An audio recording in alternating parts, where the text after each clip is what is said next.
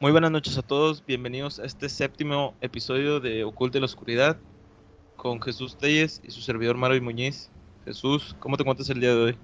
Excelente, amigo, excelente. Ahorita que estamos grabando este episodio, la verdad es hace un clima muy agradable y, sí, hasta me dan ganas de, de, contar un sinfín de historias con este climito. Pero no, todo muy bien. ¿Y tú qué tal? ¿Cómo andas? Bien, bien, como dices, pues el clima agradable. En la noche los relámpagos, no sé, un clima bastante turbio. Eh, hubo historias que las tuve que buscar en la noche, pero pues me encanta la verdad.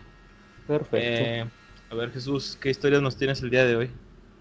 Bueno, eh, para comenzar, esta historia no sé si se pueda decir que fue algo paranormal. Yo honestamente le voy más a la sugestión eh, pero hubo un, detallito ahí que, que, me hizo ruido.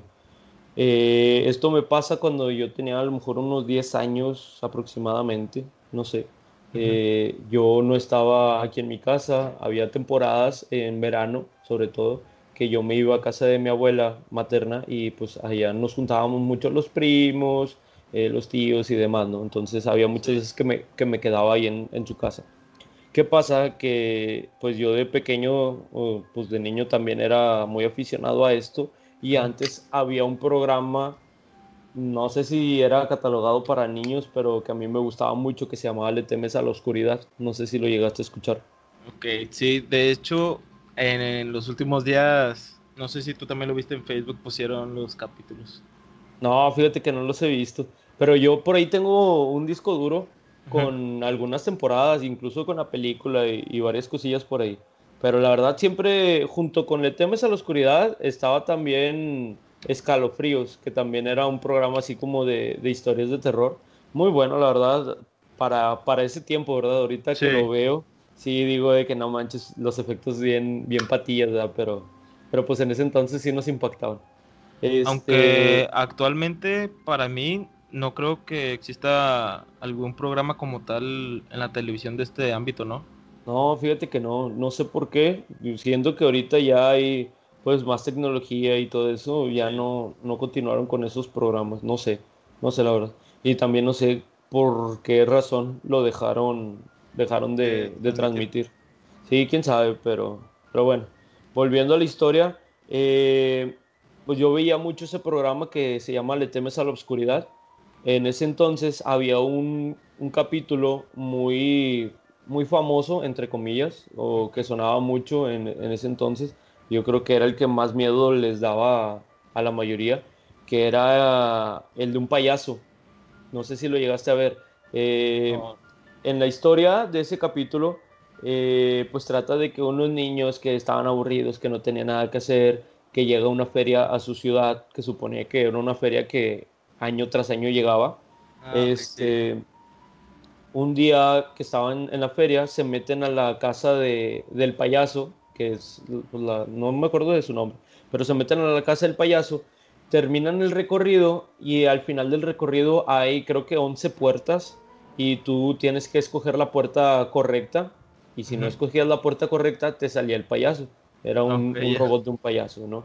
Entonces, eh, en ese capítulo si entran, eh, escogen la puerta equivocada, le sale el payaso, se asusta, se asustan los que van ahí, los niños de la historia, y se van, o sea, ya encuentran la puerta correcta y se van corriendo, ¿no? Sí. Y pues dentro de la broma y todo eso, uno reta a, otro de los muchachos, el que siempre, ya sabes, que se cree muy valiente, eh, lo retan de que, a ver, si, si es cierto que eres tan valiente, te reto que, a que vayas y le quites la nariz al payaso entonces, entonces, pues dentro de la trama del capítulo va que este muchacho se mete otra vez ahí en esa casa ya cuando el parque estaba cerrado, eh, va, se roba la nariz y todo como si nada, o sea, se, le quita la nariz al payaso, cierra la puerta con el robot del payaso ya sin nariz y se va a su casa. Llega a su casa y empiezan a acusar ahí a pasar cositas extrañas, ¿no? De que le hablan por teléfono, de que tú tienes algo que es mío, y empieza a escuchar así como música de, de, circo, empiezan a pasar varias cositas extrañas, ¿no? Entonces, bueno, en sí el cuento es, es, es interesante, yo creo que a muchos niños de pequeños les atemoriza la figura de un payaso, sobre todo por aquella película de, de It, de, de, eso, que yo creo que algunos la, la, llegamos a ver cuando estábamos niños. Este, pero lo que me causó ruido de esta historia, en esta parte entra la sugestión, al menos para mí, que cuando yo terminaba de, de ver ese capítulo, yo escuchaba mucho la tonadita de, del circo, ¿sí? como que la tenía muy presente en la tonada esa del circo, del circo. Yo sentía que hasta estaba pasando algo ahí en, en la casa de mi abuelita. o sea, me daba miedo de que, no, hombre, es que me va a aparecer el payaso o algo así, ¿no?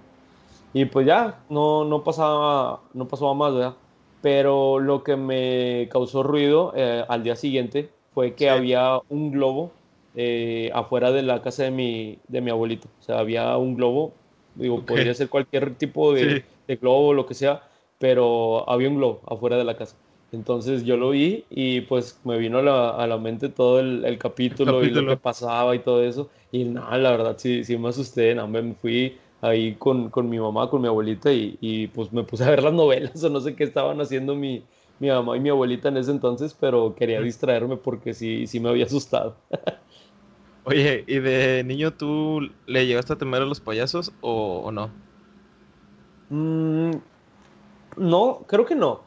O sea, sí me tocó ir a muchas fiestas y había payasos y pues los podía ver y me podía tomar fotos y como si nada, ¿no? Pero, o sea, yo creo que lo que me dio miedo de, por decir, de esa película de, de It, de la de eso, fue la parte de la regadera. Yo pensaba que cuando me estaba poniendo el champú me iba a abrir la, la, ¿cómo se llama? El drenaje. El drenaje, el, el payaso iba a salir ahí. Y según yo, mi estrategia era mientras me ponía el champú, tenía que pisar la, la, la coladera para que no la, la. Exactamente. Dije, no, donde no pueda ganchar sus dedos, no la puede abrir. Entonces, no, era mi, mi, estrategia. Para ser sincero, yo que recuerden, no conozco así a alguien que me haya dicho le temo, le tomé miedo a los payasos o algo así. Pero, pues sí, es un pues miedo muy conocido bueno, que se dice que los niños le tienen más miedo a los payasos. Fíjate que yo sí, carnal. Yo sí tengo varios conocidos que, que le tienen por ahí miedo. Yo me acuerdo que tenía un amigo en, en, la facultad, el Harry, que se fue a sus tierras. No sé, la neta, tengo muchísimo tiempo que no hablo con él.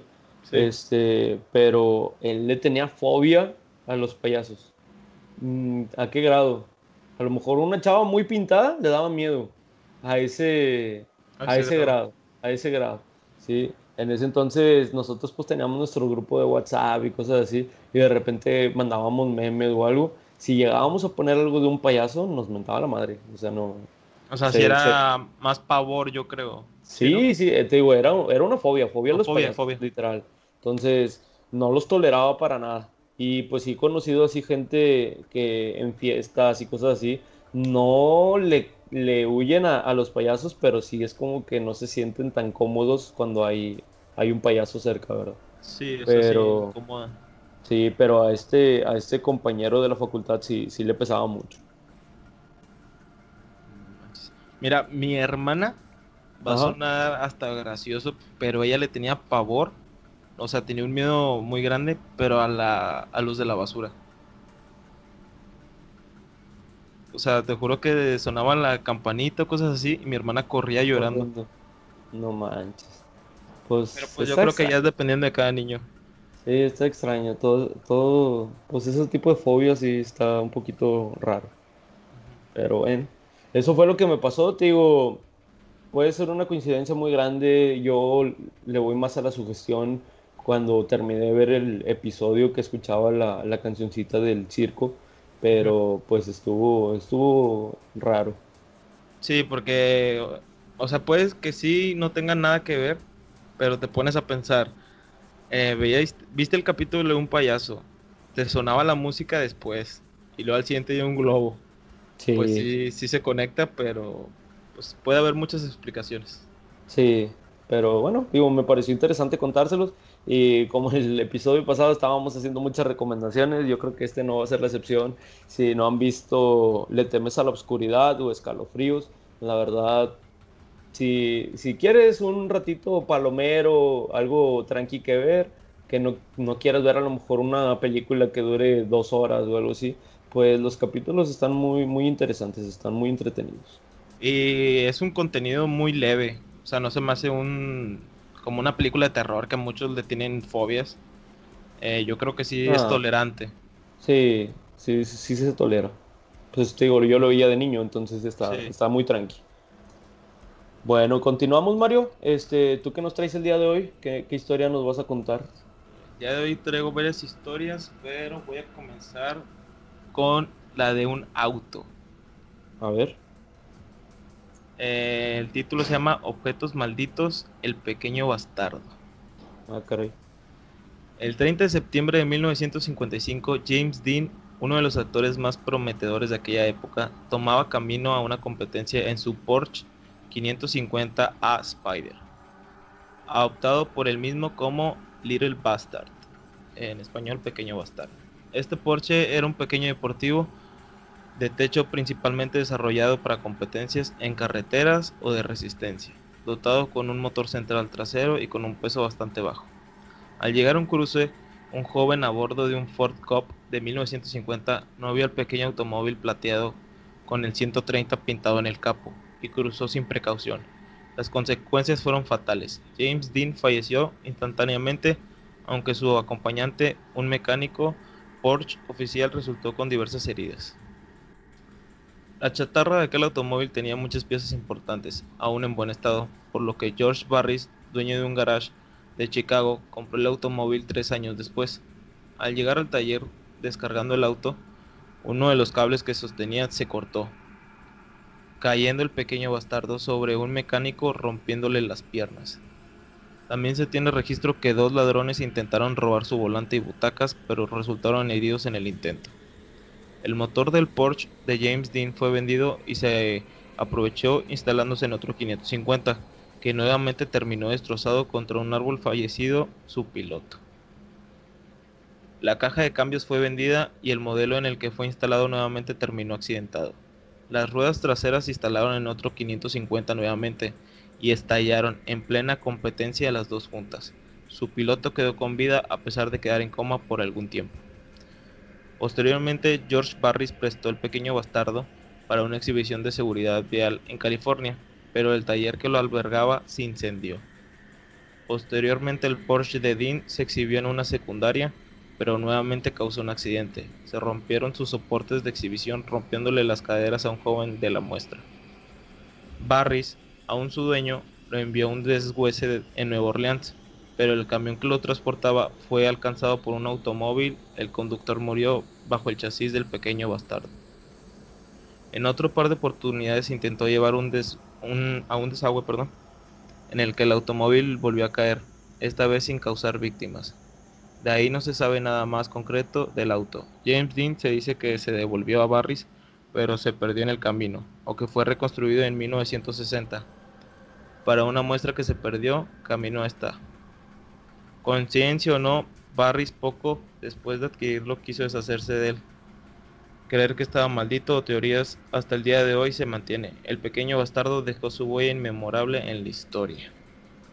Esta historia que les traigo eh, más que nada es por los objetos malditos que las personas eh, pues dicen que tienen alguna energía oculta eh, como pues en, el, en las películas del conjuro yo creo que todos los han visto eh, la muñeca Anabel eh, pues varios objetos de esa casa se dice que tienen eh, energía negativa adentro y este vehículo se me hizo pues bastante peculiar que siempre que trataban de hacer algo con él pasarán cosas desafortunadas Eh, ¿tú qué Pues, piensas?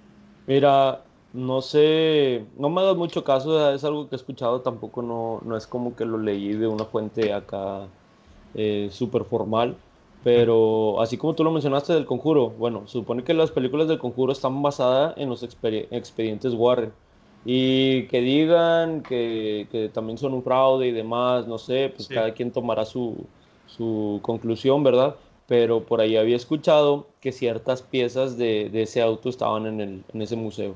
Entonces, no sé, cuando, cuando escuché que le, dijiste el pequeño bastardo, ya luego, se me vino a la cabeza el, carro. Lo tenías en Escuchado, sí, ya, había escuchado Esa, esa historia y pues todos los acontecimientos trágicos que hubo detrás. Habrá que, ver, hay un sinfín de cosas que en teoría están malditas o que han pasado cosas extrañas alrededor de las mismas, entonces eh, pues las traemos en, en los siguientes episodios, ¿verdad? Sí, porque la verdad de objetos malditos para empezar, en los expedientes Warren hay un sinfín. Y luego aquí en México también hay varios. Está el de la eh, muñeca, la novia de Pachuca, no me acuerdo dónde está. ¿Si has oído de ella? No. que se mueve. Que es un maniquí. Fíjate que no. He escuchado historias de, de maniquí y eso, pero esa que tú mencionas no. Ahora, hoy ya la quiero escuchar, carnal. ¿Por qué no la traes el día de hoy? Ahorita la investigo y te la traigo. ah, pues ya está. Vamos, vamos a continuar. Este, esta siguiente historia yo quiero comenzar eh, haciéndote una pregunta. ¿Alguna vez, ¿Alguna vez te has sentido amenazado o no bienvenido al entrar a una casa? Mm. Amenazado como tal, eh, no. O sea, tú me preguntas que si he sentido como presión cuando Sí, sí. Mm, no, si acaso, como te digo, en casa de mi abuela que sentía en los en los cuartos de atrás pues la presencia de alguien que estaba ahí, pero así como que no me dejen entrar, no, la verdad. Bueno, fíjate que esa historia que te voy a contar es muy corta, pero eh, pues es un poquito fuerte, entre comillas, eh, pero bueno, ahí te va. ¿Qué pasa en esta historia? Eh, una amiga de aquí de, Monterrey renta en una casa, un cuartito en, una casa en Cumbres. Muy bonita la casa, muy amplia, tiene alberca y tiene un sinfín de cosas. Este, la casa es muy grande, que en ese momento sola, solamente la habitaba una señora ya de, de la tercera edad y pues de vez en cuando la frecuentaban sus hijos, ¿verdad? Pero, pero sin problema, la señora siempre fue muy linda con, con mi amiga y todo, ¿no? Sí. ¿Qué pasa? Que en una ocasión nosotros vamos a, a visitarla, la señora no tenía problema con que nosotros fuéramos, eh, vamos a visitarla unos amigos y yo, y estando, pues ya sabes, en, eh, en todo eso de la peda y demás, estábamos platicando y donde estábamos, haz de cuenta que al lado del cuarto de, cruzando el, balcón, del otro lado donde estaba el cuarto de, de, mi amiga, cruzando el balcón estaba la puerta de un cuarto vacío. Y le dije, oye, ¿y ese cuarto qué? No, pues ese cuarto también la renta la señora. Ah, no, pues está bien. Y le preguntamos, ¿y el cuarto que está enfrente de ese? O sea, ya por dentro de la casa. Y nos dice, bueno, ese cuarto era el cuarto de la señora, pero pues era donde vivía o dormía con su esposo, que, en paz descanse. Sí. Ah, ok. Y pues ya seguimos platicando y todo eso, y pues seguíamos tomando. Nos dice nuestra compañera, pues si quieren les enseño la casa. La señora nunca ha tenido problema, ¿verdad? Les enseño la casa. Ah, bueno, ya pues nos empieza a dar como un tour desde la entrada, donde estaba como la librería, eh, la alberca, porque realmente sí era una casa muy amplia, muy grande. Entonces, hasta tiene sótano, nos metimos al sótano y de veras que no había nada raro, no se sentía nada raro, pero tú lo veías y sí se veía así como que tenebrosón, porque nada más tenía unas ventanitas así en la parte de arriba, que era como tragaluz, ¿sabes? No era... Sí, o sea, ni da luz directa. Exactamente. Entonces, eh, pues ya el sótano y todo eso subimos a la segunda planta y nosotros nos vamos, un amigo y yo, al cuarto que nos había dicho que era de la señora. Y pues mi amiga, no, este, pues no, no vayan a entrar porque ahí todavía tiene muchas cosas y todo eso de, del señor, ¿verdad? Entonces, pues ya en un momento donde nosotros estábamos muy, ¿cómo te puedo explicar para que no suene tan feo? muy contentos, muy alegres, muy entusiastas. Entretenidos. Ándale. Este, pues nos valió y abrimos la puerta y entramos al cuarto. Y haz de cuenta que el cuarto estaba tal cual, digo, no sé, nunca antes había entrado a ese cuarto, ¿verdad? Pero el cuarto sí se veía así con poquita, poquita tierra que nada más van y lo sacuden de vez en cuando, pero todavía había trajes del señor colgado en el, en el armario, había fotos colgadas, la cama, la cama tendida, o sea, había muchas pertenencias de, del señor, y, y, de la señora, ¿verdad? Como, como si todavía estuvieran este, viviendo o usando ese cuarto, ¿no? Sí. A mí, en lo a mí no me pasó nada en, en, en, esa historia, pero cuando entramos, dice un amigo, me dice, eh, carnal, no debemos de hacer esto. Y yo, ¿por qué, hombre?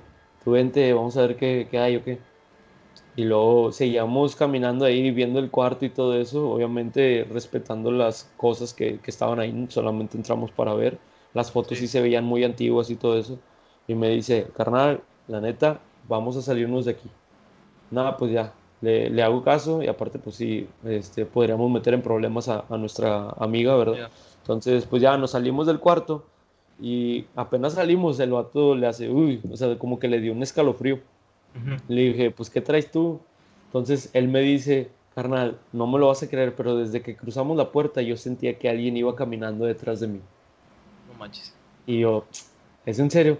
Me dice, sí. Cuando la primera vez te dije que no deberíamos de estar aquí, que no deberíamos de, hacer eso, este, yo sentí como una respiración atrás en, el cuello. Y yo, no, hombre, carnal, no, no te puedo creer. le digo, ya andas, ya andas borracho o algo así. sí. Y me dice, no, no, no, te lo prometo.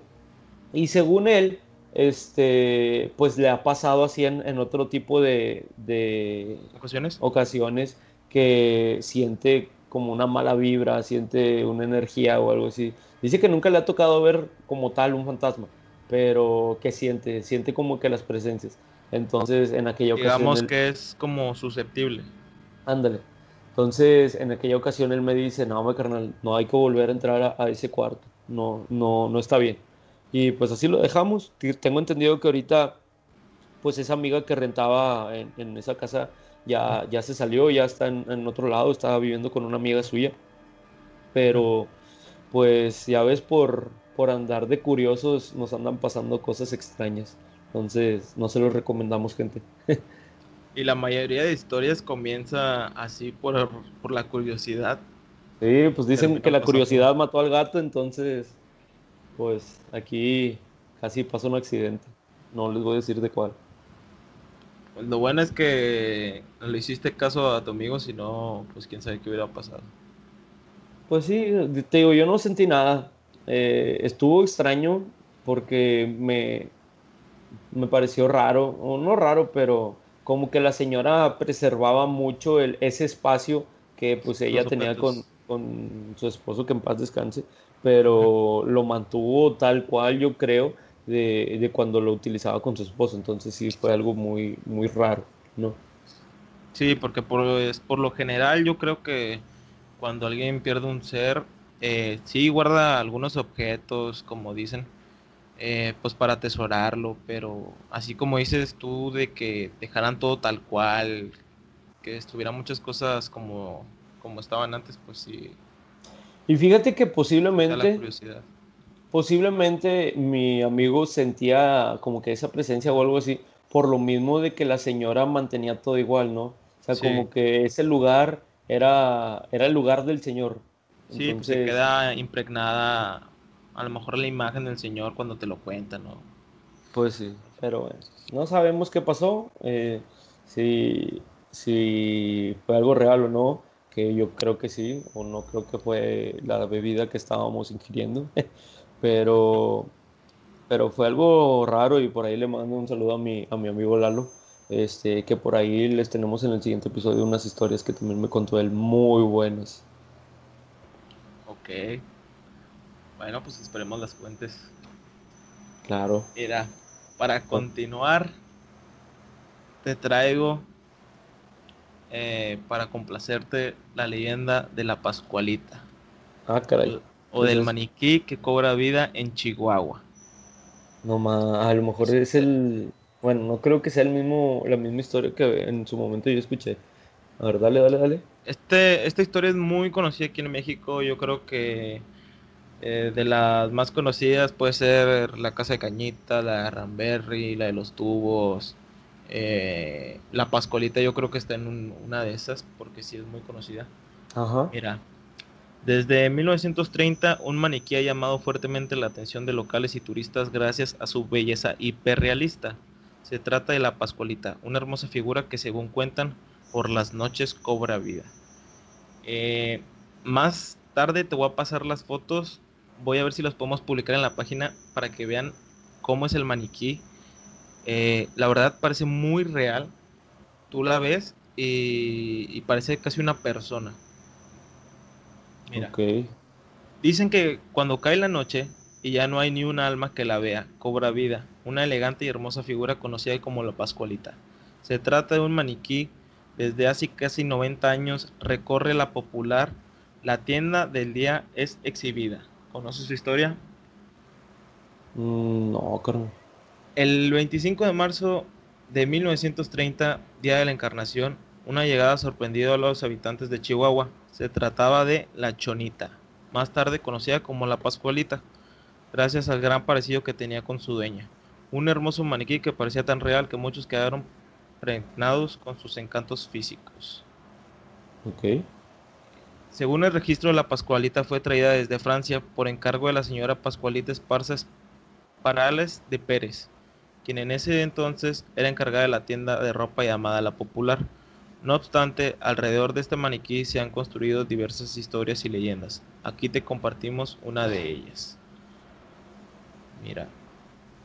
Este hecho ha dado pie a la creación de varias leyendas, algunas de ellas sosteniendo que muchos hombres han quedado tan impresionados por su belleza que se han enamorado hasta perder la cordura. Sin embargo, dentro de lo que se cuenta hay una leyenda que es particularmente triste. En esta se dice que aquel maniquí de porte imponente era la misma hija de la señora Esparza. Según se cuenta, la Pascualita tenía un futuro más que prometedor, era hermosa, inteligente y de buen corazón. No obstante, la muerte la sorprendió el día que iba a casarse.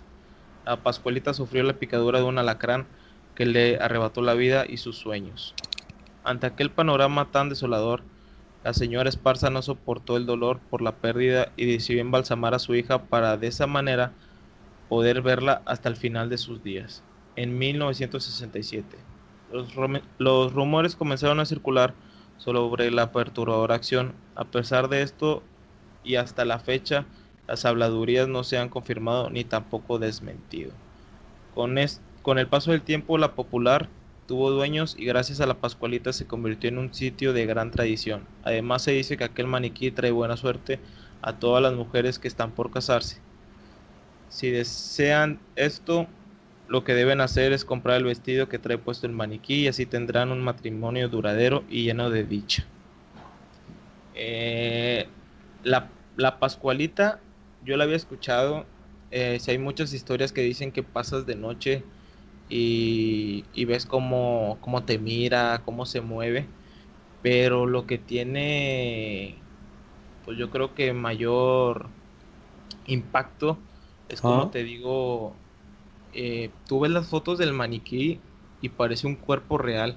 O sea, las manos hasta tienen grietas, eh, como si te pusieras eh, harina o, o algo en las manos que, si has visto cuando agarras yeso o harina que se te eh, marca las manos mucho, Sí, sí, todas sí. las estrellas.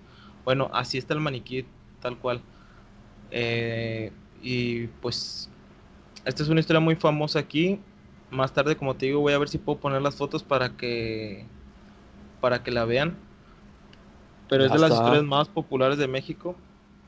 Y pues contártela. ¿Era la que tú me Fíjate. decías o, o no? No, bueno, yo creo que la que yo decía o en la que yo estaba pensando, creo que es más como una creepypasta, pero fíjate que tengo unos primos que viven en, en Chihuahua, dices que es de Chihuahua, ¿verdad?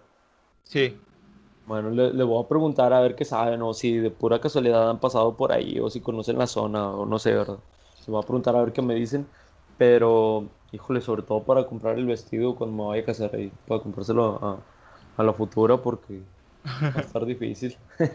Mira, la tienda donde la tienen se llama La Popular y abajo del letrero dice la casa de la Pascualita, o sea, de lo famoso que se hizo.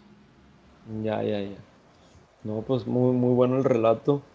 Eh, te digo, luego voy a tratar de traerles ese, ese creepypasta que yo escuchaba de, de un maniquí que se movía y todo eso. Oye, de hecho, para comentarles, eh, del maniquí hubo una exhibición, eh, no recuerdo dónde fue, pero fue hace poco, y se dice que, que no devolvieron el maniquí original. ¿En serio? Que lo cambiaron. De hecho, hay fotos donde ya no, ya no es el mismo. Eh, se dice que lo pueden, o sea, que se lo pudieron robar o intercambiar, pero se dice que ya no es el mismo al que estaba antes, pero pues no sé. Es un rumor por ahí. pues apenas, apenas investigar, pero pues, ¿cómo sabemos? ¿Cómo sabemos?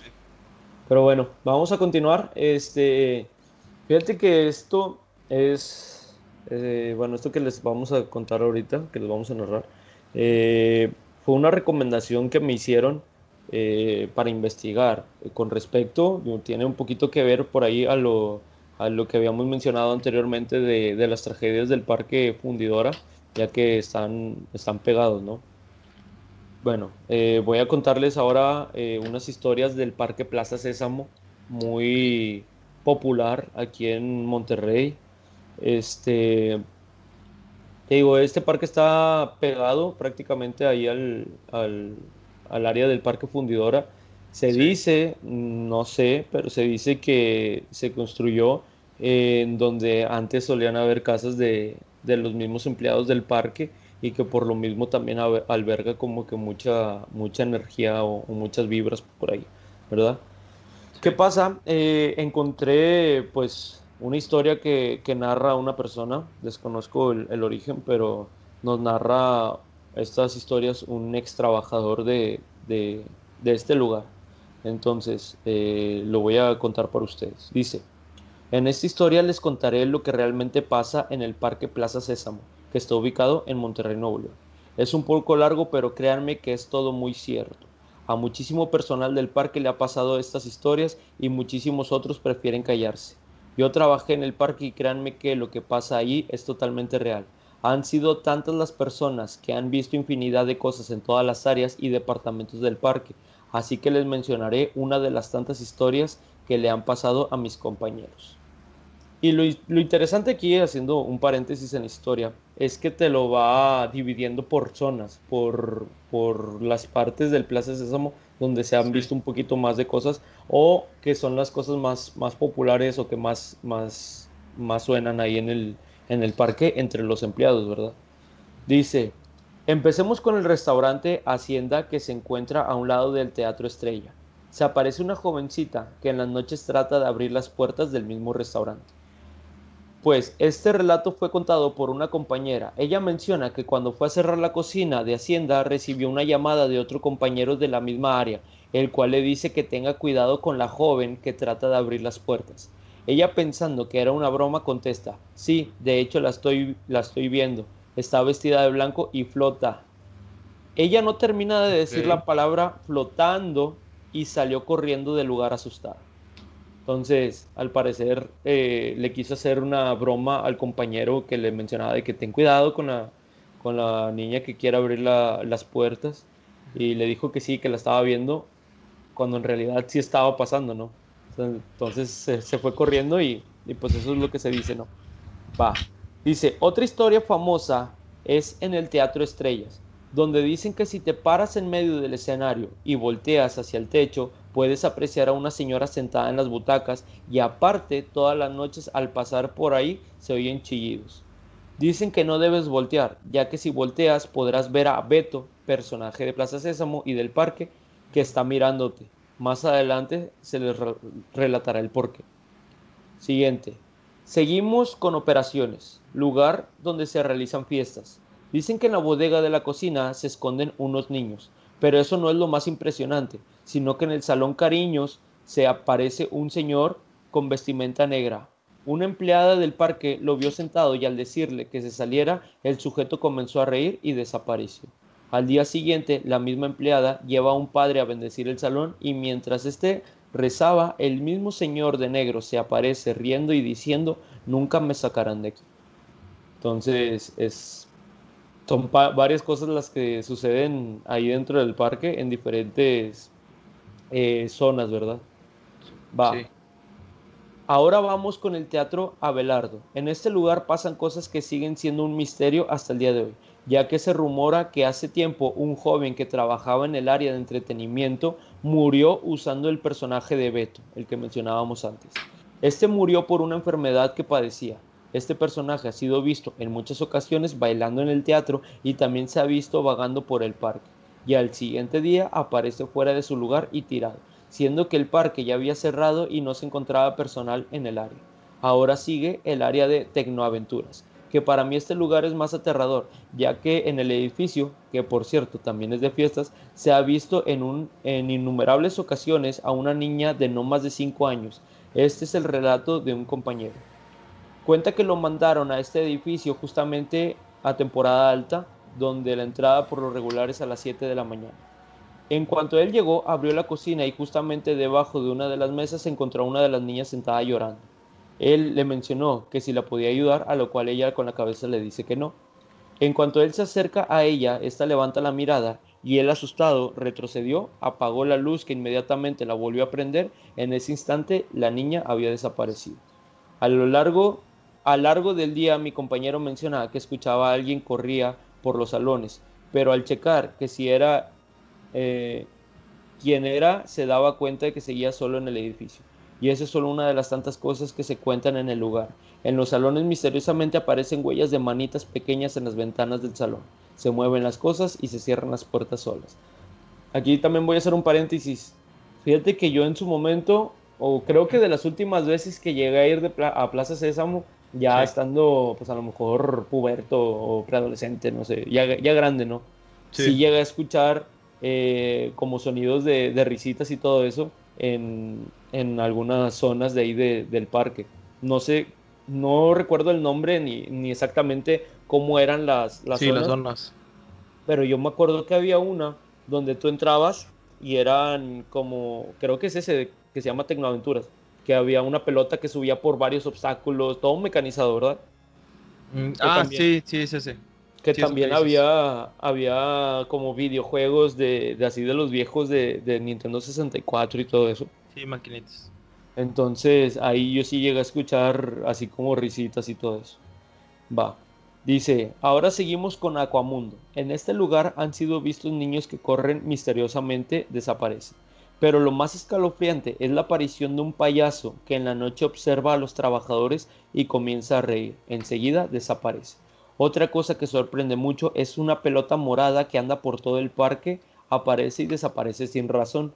Dicen que la pelota pertenece a la niña que se aparece en Tecnoaventuras, ya que un guardia del parque que ya no trabaja ahí y se la llevó un día, recibió una llamada de una niña pidiendo que le devolviera la pelota. Y así como estas historias, hay muchas más, pero solo mencioné las más famosas y más mencionadas. Como te comento, este, esta historia pues relata varios sucesos que pasan allí en, Plaza Sésamo.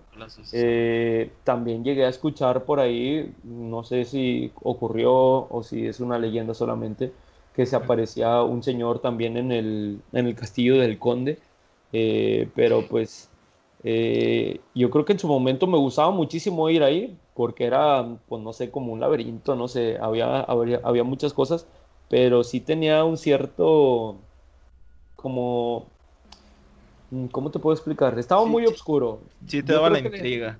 yo creo que le faltaba más iluminación y eso hacía que se viera un poquito tenebroso. Pero en sí, pues la verdad, el, castillo siempre me, a mí me, gustó bastante. De hecho, yo creo que de todas las partes del parque, la que más me ha gustado también yo creo que era el castillo. Y sí se me hace, a día de hoy yo creo que la más, pues a decirlo, tenebrosa, aterradora, no sé donde para mí, yo diría ahí como que fuera la parte donde pasarían más cosas, pero pues ya vemos que no, que es en todo el parque. Pues sí. De hecho, esto, mi prima, hubo un campamento de verano, no sé si llegaste a escuchar que hacían ahí en el parque. No. Creo que, bueno, obviamente este año no, pero el año pasado creo que sí lo hicieron, nada más que eh, por el 2005 más o menos, yo creo, el campamento tenía, si no me recuerdo, creo que era un día o tres días, no me acuerdo, pero te dejaban quedarte a dormir, como acampar. Ahí adentro del, Parque Plaza Sésamo. Sí, no sé por qué lo quitarían, pero mi prima sí me llegó a contar que, que sí en la noche pues se sentía raro, que a veces sí escuchaban cosas. Pero pues ahí queda como otra historia. Como dices, son muchas, la verdad, la del Parque Plaza Sésamo. Y yo creo que más que nada por el tema de que fue construido alrededor de Fundidora. Donde, pues sí, ocurrieron muchas muertes. Pues sí, quién sabe realmente, o sea, qué hay debajo de, de los cimientos de Parque Plaza Sésamo o qué historia tendrá. Eh, pero pues me supongo que albergará, como es un, es un lugar prácticamente también histórico, este, pues albergar, albergará una historia pues, pues, pues es que de hecho es el centro de aquí de, de Monterrey. De todo Nuevo León, pues es el, el centro donde comenzó todo a expandirse. Eh, anteriormente, cuando más estaba la, pues la fundidora, como se le conocía a la industria. Y todo alrededor pues eran casas, como dices. Pues sí, pero bueno. Este, con esto, ¿tienes algo más que contarnos todo el día de hoy, Mario? Sí, mira, les voy a contar una historia por último de un títere. Esta historia. sí, mira, esta historia es por la que se basó la película del títere. El, el ventríloco que aterró en 1920 utilizaba el cadáver putrefacto de un niño en sus espectáculos. Los espectáculos de entretenimiento en la antigüedad carecían de la tecnología que existía en el mundo de hoy, por lo que las obras de teatro o shows de magia que tenían gran relevancia. No obstante, en 1920 un nuevo espectáculo cautivó rápidamente la audiencia y en muy poco tiempo se hizo famoso. Se trataba de Charlie McCartney, un hombre que presentaba un show bastante sencillo, utilizaba un muñeco para realizar un show de ventriloquismo, eh, modificar la voz para imitar la del otro objeto. No obstante, lo llamativo de sus presentaciones era el muñeco que utilizaba. Se llamaba Edgar. Edgar representaba un niño de 8 a 9 años de edad. Su complexión era regordeta y sus rasgos parecían demasiado expresivos.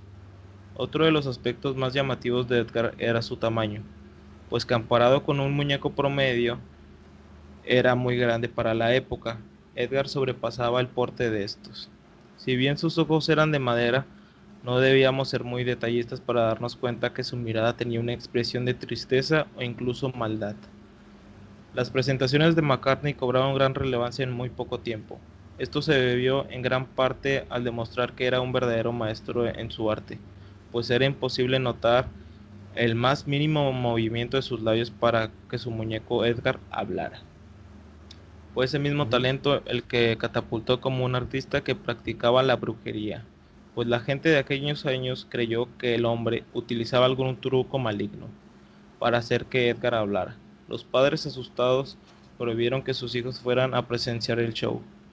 Otros de los mitos que se sumaron a la historia de Charlie McCartney fue el especial cuidado que tenía con su muñeco Edgar.